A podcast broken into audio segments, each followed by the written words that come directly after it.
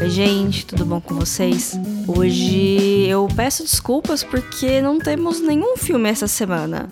É, faz três semanas que eu não gravo e, nossa, aconteceu tanta coisa nesse meio tempo. E vamos ver se eu ainda lembro como, como manter o fluxo de pensamento. Vamos, vamos lá, né? Eu vim aqui essa semana falar do M, dar umas pitacos e jogar conversa fora, né? Porque é semana que vem e eu queria aproveitar o timing para alguma coisa. Mas vocês podem me perguntar o que é o Emmy? A resposta mais fácil é dizer que ele é o Oscar da televisão norte-americana. Ele é o prêmio de maior prestígio entre os profissionais de TV e os vencedores eles são escolhidos pela Academia de Artes e Ciências Televisivas, abreviado como ATAS. E tem algumas subdivisões. Na verdade, tem três divisões e dentro desses três prêmios tem mais subdivisão. Eu acho um pouco bagunçado. Tem o Primetime Emmy, que ele existe desde 1949 e é o prêmio principal, é o que premia o que há de melhor na TV. Prime time, ele pode ser traduzido como o nosso horário nobre. Ele é um equivalente, né? Para entrar no requisito, a série ou programa precisa ser exibida entre as 6 da tarde e as 2 da manhã na maior parte do território norte-americano. É claro que hoje a gente tem o streaming que mudou tudo, mas o pessoal dá o jeitinho e coloca as coisas como prime time são os canais ou serviços de streaming que inscrevem os programas nas categorias gerais e que escolhem qual categoria que o programa faz parte. E, se não me engano, os atores eles conseguem se inscrever também. E segue o esquema de premiação, todo mundo se inscreve, tem um prazo, saem uns indicados e depois de um tempo tem a premiação com os vencedores. Além da premiação principal, tem o Daytime Emmy, que é para programação diurna, e tem um para transmissão esportiva também. E cada um desses tem as subdivisões dos prêmios principais, entre aspas, que costumam ser os de atuação e de direção, e os técnicos, que é fotografia, edição, figurino, etc e um prêmio específico para ciência, para inovações que são feitas na arte de fazer TV. Os resultados eles saem em dias diferentes. Falei que é bagunçado. Se não me engano, os M's criativos saíram ontem. Eu vi alguma coisa na internet, mas eu não tive tempo de ir atrás de fato. Então, sei lá, gente. Pesquisem aí. Porque hoje eu critico de chamar o Prime Time M de principal, mas é o que eu vou focar nas categorias principais, porque a gente gosta de uma premiação, de uma festa de gala, de ver vestidos bonitos que não vai rolar esse ano, porque a premiação vai ser um pouquinho diferente, mas ainda assim o espetáculo é o que nos entretém. A cerimônia vai ser no próximo dia 20. Para quem tá ouvindo do futuro, foi no dia 20 de setembro de 2020. Esse episódio vai ser lançado no dia 17 e eu estou gravando no dia 15, né? Loucura, loucura. Dentro do Prime Time Emmy tem três grandes divisões de prêmios que eu vou comentar aqui. São eles: série de comédia, série de drama e minisséries e telefilmes. A divisão entre comédia e drama ela é bem arbitrária, principalmente nessa era que vivemos, onde cada programa tem uma duração distinta dependendo do canal de onde é lançado e os gêneros estão se tornando cada vez mais híbridos. Mas geralmente comédias são mais curtas e são mais leves, enquanto os dramas têm episódios mais longos e temas mais densos, para ter uma divisão, né? Uma minissérie, ela também pode ser chamada de série limitada, e ela é algo com começo, meio e fim na temporada. E pronto, acabou. Sem mais nada. Sem segunda temporada. Ouviu Big Little Lies? Acabou. Algumas séries antológicas, elas entram nessa categoria de minissérie. Uma série antológica é tipo American Horror Story. É uma série onde cada temporada tem uma história fechada e diferente que funciona de maneira independente. Você pode pegar uma temporada aleatória e assistir ela do começo ao fim e você vai entender sem precisar assistir as temporadas anteriores. Um telefilme é um filme feito para ser lançado na TV sem passar pelo cinema. Nem sempre ele é feito para TV de fato, às vezes ele é feito e lançado em festival e alguma emissora de TV acaba comprando os direitos de exibição e só passa na TV, aí acaba virando um telefilme por definição. Mas a grande diferença dele e de um filme qualquer é que ele é lançado apenas na TV, sem passar pelo cinema. Por muito tempo, a categoria chamava melhor minissérie ou telefilme e englobava tudo, mas esse ano separou. Tem a categoria de melhor minissérie e a categoria de melhor telefilme. Mas as outras categorias de atuação, por exemplo, tá tudo misturado. E tem um monte de gente indicada. Aí cada subdivisão dessas, ela tem os seus próprios prêmios de série, roteiro, direção e atores e atrizes principais e coadjuvantes. E tem também uma categoria de ator e atriz convidado, que é geralzão com todo mundo, e para enquadrar como ator ou atriz convidado, tem que ser alguém que não tá no elenco regular da série. Geralmente só aparece um pouquinho por um ou outro episódio, é uma coisa bem pontual. Além dessas três divisões que eu comentei, também tem os prêmios de série animada, de reality show, de reality de competição, mas eu não vou nem entrar porque Ai, senão fica muito extenso, tem muita coisa para comentar. E a gente já sabe que o vencedor moral de animação é BoJack Horseman, porque é a última temporada e porque a série é perfeita. Os prêmios das comédias costumam ser os primeiros da noite, os de drama são os últimos, porque, né, são os mais prestigiados, e minissérie acaba ficando no meio termo. Conforme você vai acompanhando as premiações, você percebe o estilo delas e padrões que costumam ser seguidos e vai ficando mais fácil prever, entre aspas, o resultado. Confesso que meu forte é mais o Oscar, porque tem mais prêmios que vêm antes que servem como termômetro e porque eu acho mais fácil assistir 20 filmes do que acompanhar 20 séries, que é o que tem no M. A série é muito mais longa que um filme. O filme se assiste duas horas e acabou. A série tem vários anos de entretenimento aí para você assistir. Eu não consigo dar conta de tudo. Mas hoje eu quero dar meus pitacos, mesmo tendo visto só metade dos indicados, não, mesmo assim eu não vi as temporadas que estão sendo indicadas. Eu posso ser bastante injusta com coisa que eu não vi, mas vamos que vamos, né, gente? É o preço que se paga por querer fazer uma pauta quente. E quem tá procurando grandes análises, é, aqui não é o lugar não, eu não tenho nem tempo para isso, tá?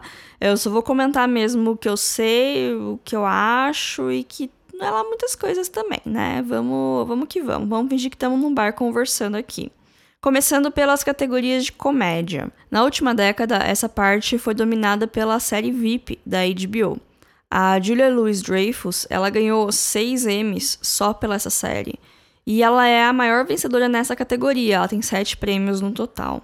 Dois anos atrás surgiu uma série da Amazon que ninguém conhecia muito na época, chamada A Incrível Senhora Maisel que por mais que ela não tenha um título em português, eu acho mais fácil fazer uma tradução aqui improvisada do que ficar falando The Marvelous Mrs. Maisel, porque tem muito M, muito S, me embanando toda. Enfim, a senhora Maisel chegou e segue dominando bastante, principalmente ah, os prêmios de coadjuvantes. Ela tá aqui sendo indicada pela terceira temporada, tanto em melhor série de comédia quanto nas categorias de atuação. E essa terceira temporada eu acho ela um pouco inferior às outras duas, mas ainda assim é uma temporada boa, de uma série boa. E o foco, né, um dos motivos que talvez muita gente não goste dessa terceira temporada é que tira um pouco o foco da protagonista e os coadjuvantes têm bastante tem bastante trama secundária acontecendo, o que pode favorecer os coadjuvantes a levarem prêmios. Eu não acho que ela vai vencer série de comédia nem atriz, acho bem pouco provável. Mas isso não significa que eu não gosto da série, muito pelo contrário. Ela é uma das minhas favoritas entre os originais da Amazon. Eu só tenho medo de ficarem esticando demais ela e começar a perder o sentido, que nem aconteceu com Gilmore Girls que é da mesma criadora. Então, quem gosta do estilo e do gênero de moça branca privilegiada, inteligente e articulada falando pelos cotovelos, vestindo roupas que retratam bem a sua época, vai gostar dessa série. Outras séries que estão indicadas como melhor série de comédia que eu não vi: Curb Your Enthusiasm, ou em português, Segura Onda, série da HBO do Larry David, que eu sei que é um humor bem de nicho. Tem também a Diz que Amiga para Matar da Netflix, que dizem ser melhor que esse título horroroso em português, mas eu não, não fui lá checar. Também na Netflix tem o Método Kominsky, que eu só sei que existe porque ela vive sendo indicada nas premiações, mas eu nunca ouvi ninguém falar que realmente assistiu a ela. E Insecure, da HBO, que tá na minha lista faz tempo e eu nunca lembro de assistir ela, mas também ouvi falar muito bem. Além da Senhora Maisel, as que eu assisti que também estão indicadas são The Good Place, pela sua última temporada, que eu gosto muito. Eu gosto muito da série no geral. Eu não acho que ela decaiu, eu acho que ela se reinventou. Ela tem um humor bastante peculiar. E o final dela é lindo, é triste, é agridoce. Eu acho a série muito boa do começo ao fim. E foi meu compasso moral por muito tempo. Todo o tempo que eu fiquei assistindo a série. Ela tá toda disponível na Netflix. Temos aqui também What We Do in the Shadows né? O que fazemos nas sombras é o spin-off do filme, que é uma série muito, muito boa. Que eu sinto que esqueceram de traduzir o título em português, mas eu acho que é porque não chegou aqui direito. Eu acho que eu vi propaganda no FX, mas eu nunca vi nenhum streaming, nenhuma distribuição oficial assim. Mas é uma série muito boa, muito engraçada, tão boa quanto o filme. Um elenco maravilhoso, que tá indicada em série de comédia e tá indicada em roteiro. Tem três episódios indicados em roteiro. Eu não tava esperando, eu tenho esperanças, mas eu não acho que tem muita chance.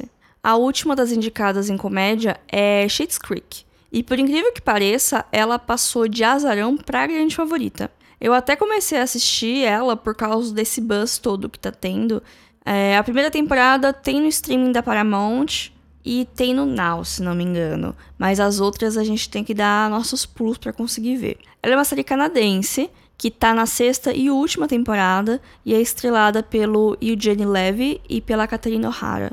Você pode não reconhecer os nomes, mas eu garanto que você conhece os rostos. Se você assistiu qualquer filme de comédia lançado a partir dos anos 90 para cá, você vai reconhecer os dois que fizeram muitos papéis de pais, avós, professores, tios da padaria e qualquer outro coadjuvante que apareceu uma cena e fez uma piada de peido e sumiu do filme. E aqui os dois são os grandes favoritos para os prêmios de atuação em comédia. Eu tô gostando bastante da série. Eu vi uns 10 episódios da primeira temporada. É série de TV aberta, então tem vários episódios por temporada. Mas os episódios têm tipo 20 minutos, então passa voando. Deu um pouco de saudade dessa, dessa época, assim, de.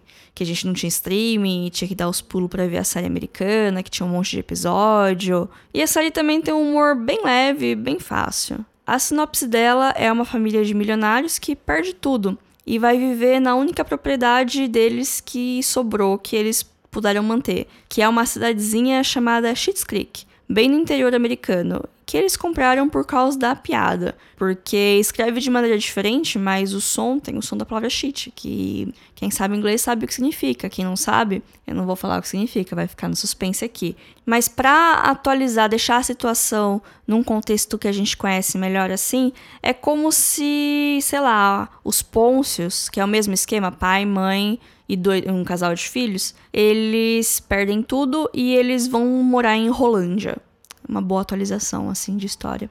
Só que ao contrário dos Pôncios, eles têm carisma e eles aparentemente gostam um dos outros, que é uma coisa que desafia estereótipos, porque inicialmente eles são super estereotipados como a família rica, a filha mimada, a esposa perua, mas eh, eles vão sendo desconstruídos, eles parecem realmente gostar um dos outros, por mais que eles não saibam demonstrar isso de uma maneira muito boa. Bom, eu não vou ficar comentando cada categoria, porque senão a gente vai ficar até amanhã aqui. Mas se vocês quiserem ver a lista de indicados completa, dá um Google. Com certeza vai aparecer algum link de algum grande portal com todas as informações que você precisa. Mas o que eu acho? Eu acho que as categorias de atuação principal vai ficar com o pessoal do Schitt's Creek e os coadjuvantes vai ficar com o pessoal da Mrs. Maisel. Mais especificamente para o Tony Shalhoub e para Alex Bernstein. Aliás, eu descobri agora há pouco, pesquisando para esse episódio, que o Tony Shalhoub tem dois M's por Monk. Fiquei surpresa, eu não imaginava que Monk, sei lá, era série de M, não sei. Tô sendo bastante preconceituosa com Monk aqui. Eu gostava da série. Mas quem eu realmente queria que ganhasse, a atriz eu tô torcendo bastante pra Catherine O'Hara mesmo. Ela tá muito boa em Schitt's Creek e eu acho que ela merece reconhecimento pela carreira dela, sendo sempre coadjuvante. Finalmente ela tá na hora de brilhar dela. Ator, eu queria que ganhasse o Ted Danson, que ele faz o Michael do The Good Place. Porque eu queria que The Good Place ganhasse alguma coisa. E se tem alguma chance, talvez seja com ele. Porque todo mundo do elenco é muito bom, mas ele é espetacular. Curiosamente, o Ted Danson é o recordista de indicação nessa categoria. Ele tem 14 indicações num, ao longo de uma carreira de mais de 30 anos. E ele já tem duas vitórias foram ambas no começo dos anos 90 pela série Cheers. Falando em The Good Place, eu queria que a Darcy Carden levasse a atriz coadjuvante, ela que é a Janet. A melhor personagem de The Good Place, eu gosto muito dela. E a minha torcida de ator coadjuvante é o Andre Bracher, espero estar falando corretamente, que faz o Capitão Holt de Brooklyn Nine-Nine. É, por mais que eu ache que talvez ele seja o que tenha menos chance, mas é quem eu queria que ganhasse. Vamos pra minissérie agora. Eu tinha uma meta de ver todas elas, porque, né, são curtinhas. Mas das cinco indicadas, eu vi duas apenas. Falhei. Eu ainda tenho alguns dias, mas vou poder falar para quem que eu assisti. Na verdade, eu tenho tanta coisa para fazer nesses dias que eu nem sei se eu vou conseguir fazer o que eu tenho para fazer. Mas enfim, isso não importa. As que eu assisti são Pequenos Incêndios por Toda Parte, que eu já comentei alguns episódios atrás. Gostei, bacana. Vejo ganhando a categoria? Não. Vejo ganhando qualquer coisa aqui? Também não. Tá disponível no Amazon Prime.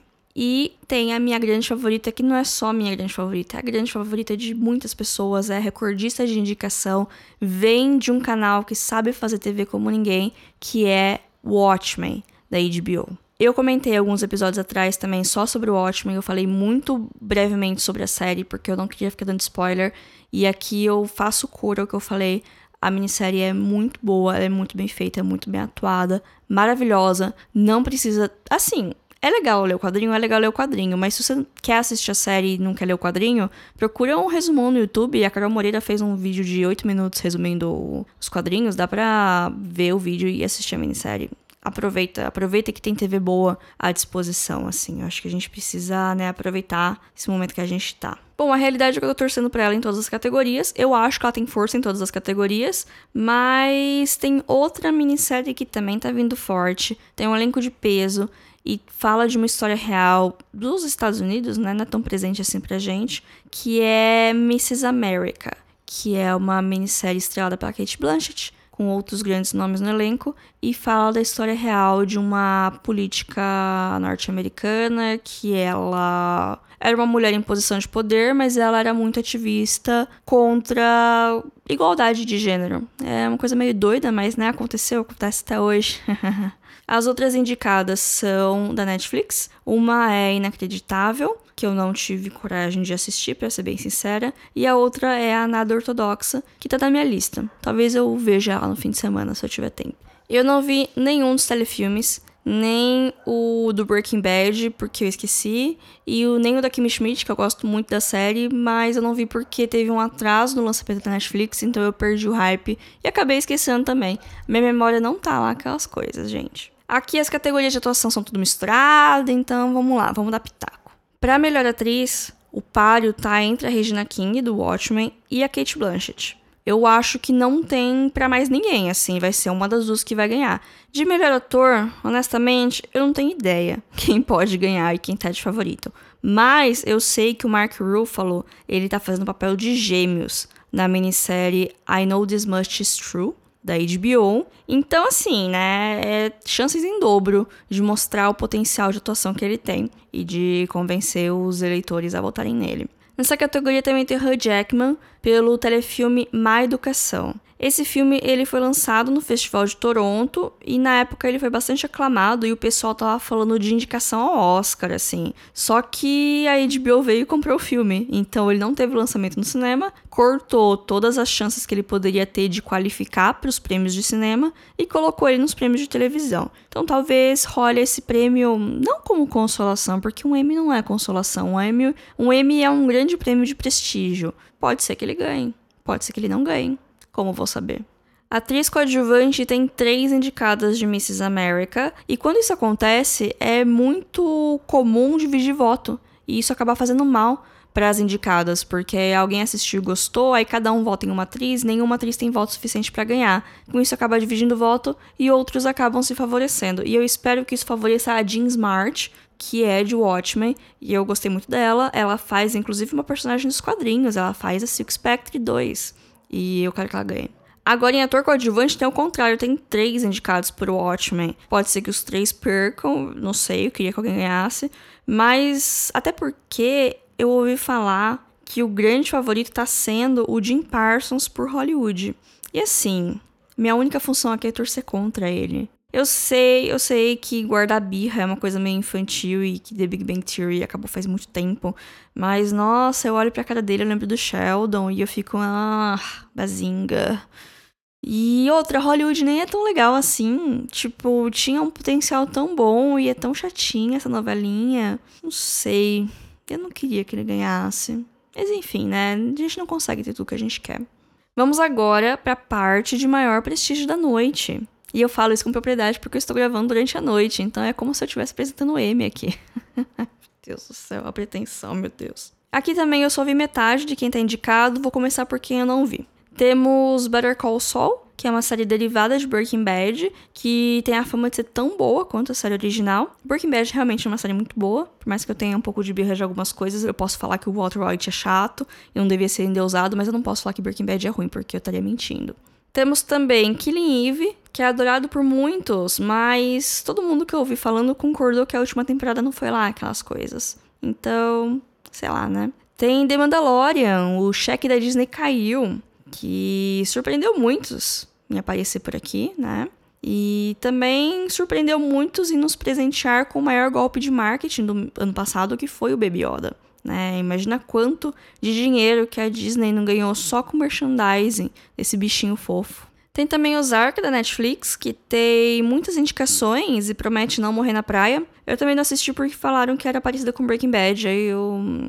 Breaking Bad é bom, gente. Eu tenho uma birra em. não sei explicar. Mas eu um dia eu vou assistir o Zark, eu acho. Eu acho. Temos também outras duas séries da Netflix que eu assisti. É, tem Stranger Things, que eu adoro Stranger Things. Mas eu não sei o que ela tá fazendo aqui, pra ser bem sincera. A terceira temporada é ok, eu gosto. Mas assim, o hype já passou, sabe? Tem coisa melhor sendo feita para ser premiada. E tem também The Crown, que é a prata da casa. É o mais próximo que a Netflix já chegou da HBO, por assim dizer, querendo causar discórdia. Eu gosto muito de The Crown. E eu acho engraçado isso, porque eu pessoalmente abomino sistemas monárquicos contemporâneos. E a família real brasileira é uma aberração. Mas eu amo uma fofoca da realeza. Então, o que, que eu vou fazer? Vou consumir esse tipo de conteúdo, né? Também indicado está Handmaid's Tale, que eu só vi a primeira temporada. Gostei muito, mas eu não animei pra ver a segunda. E dizem que ela deu uma decaída, então na minha cabeça é uma ótima minissérie.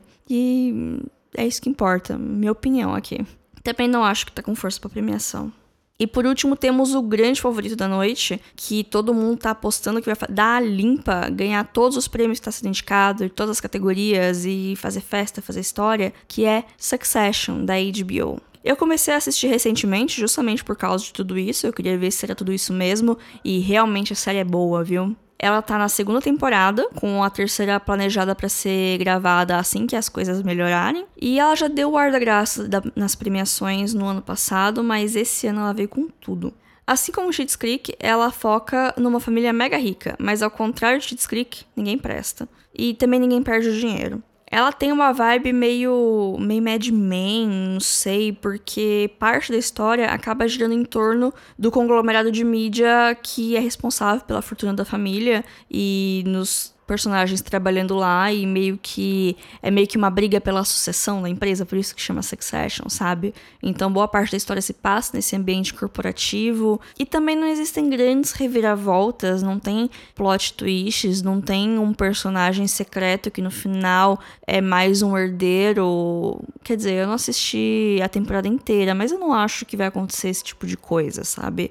Você assiste porque você se interessa pela história e para onde a história vai andar e você quer ver aqueles personagens, é tudo tão bem feito, a história é muito bem construída, que ela te apresenta os personagens como pessoas detestáveis e vai humanizando elas para você começar a se apegar a eles e querer ver o que vai acontecer. A trilha dessa série é muito, muito boa. A edição tem uns que meio cômico, assim, não é uma série super séria, tem umas coisas engraçadinhas no meio. Realmente, ela é muito boa. A HBO, ela realmente tem um padrão de produção muito alto, né? E ela. Eu tenho certeza que ela vai ser a grande vencedora da noite, porque sempre tem, no fim da noite, né? Eles distribuem os prêmios e sempre acaba tendo o ranking por canal, né? E a HBO costuma ser a grande vencedora da noite. Não acho que vai ser diferente esse ano. A categoria de melhor atriz, ela é a única que não tem ninguém de Succession indicado. E essa é a minha crítica da série. É, as mulheres, elas são mais coadjuvantes, elas são presentes, elas têm influência, mas os principais é meio que o pai e o filho mais velho, que estão indicados a melhor ator. Como eu disse, dois atores da mesma série costumam dividir voto. Se isso vai ajudar eles ou não, eu já não sei. É, é difícil de prever. A série da Apple, The Morning Show, não foi indicada na categoria principal de drama, mas ela foi indicada nas categorias de atuação. E aqui talvez a Jennifer Aniston seja a competidora mais forte na categoria de melhor atriz. Eu não assisti essa série, eu não sei opinar, mas também indicado tá o Steve Carell na categoria de ator de drama. E aqui eu só quero deixar registrado que ele nunca ganhou um Emmy. Em todas as temporadas do The Office, ele sempre foi indicado e ele nunca ganhou, que eu acho que é um roubo. Talvez ele mereça esse prêmio por reparação histórica, mas eu não acho que ele vai ganhar. Se alguém ganhar, talvez seja Jennifer Aniston. Em atriz coadjuvante, eu acho que leva a Helena Bonham Carter, de The Crown, ela faz a irmã da rainha, que eu acho que é reparação histórica, não a rainha ganhar, mas Helena Bonham Carter, porque ela tá aí na indústria desde os anos 90 até antes e nunca ganhou, acho que ela nunca ganhou nenhum prêmio grande. E ela está sempre aí, todo ano ela tá em alguma coisa, eu acho que ela merece esse prêmio. Ela tá muito bem em The Crown. Em ator coadjuvante tem três de Succession, dois de Morning Show. A minha torcida acaba ficando com o Giancarlo Esposito de Better Call Saul, porque eu gosto dele, eu acho que ele é um ator excelente que também merece reconhecimento. Sei lá, não sei quem ia ganhar, cansei. Bom, a edição do prêmio esse ano vai ser meio diferente por causa da pandemia, que a gente ainda tá vivendo, né? Por mais que algumas pessoas se comportem como se já tivesse acabado tudo, como se a vacina já tivesse entre nós, não tá, né? Então, vamos ver como vai ser. É, eu quero ver celebridades de pijama. Eu quero ver a decoração da sala dos famosos. Eu quero ver problemas técnicos. Afinal, a revolução das máquinas tá aí, né? A cerimônia é no dia 20, a partir das 21 horas, para nós aqui no Brasil. A transmissão vai ser pelo TNT ou por onde você quiser, dá seus pulos. Eu não tô sendo paga aqui. Isso daqui não é uma publi, mas poderia ser TNT, poderia ser uma publi. Bom, gente, é, sigam a gente no Instagram, arroba filme.da.semana. Conta pra gente, vocês gostam de acompanhar premiações? É uma perda de tempo porque é tudo comprado? Ou é legal para ver os looks do tapete vermelho, que não vai acontecer esse ano, ou vai acontecer de maneira bizarra. Eu não sei, eu tô começando a ficar cansado das soluções criativas da pandemia, porque. sei lá. Bom, gente, até semana que vem. Fiquem bem, até mais.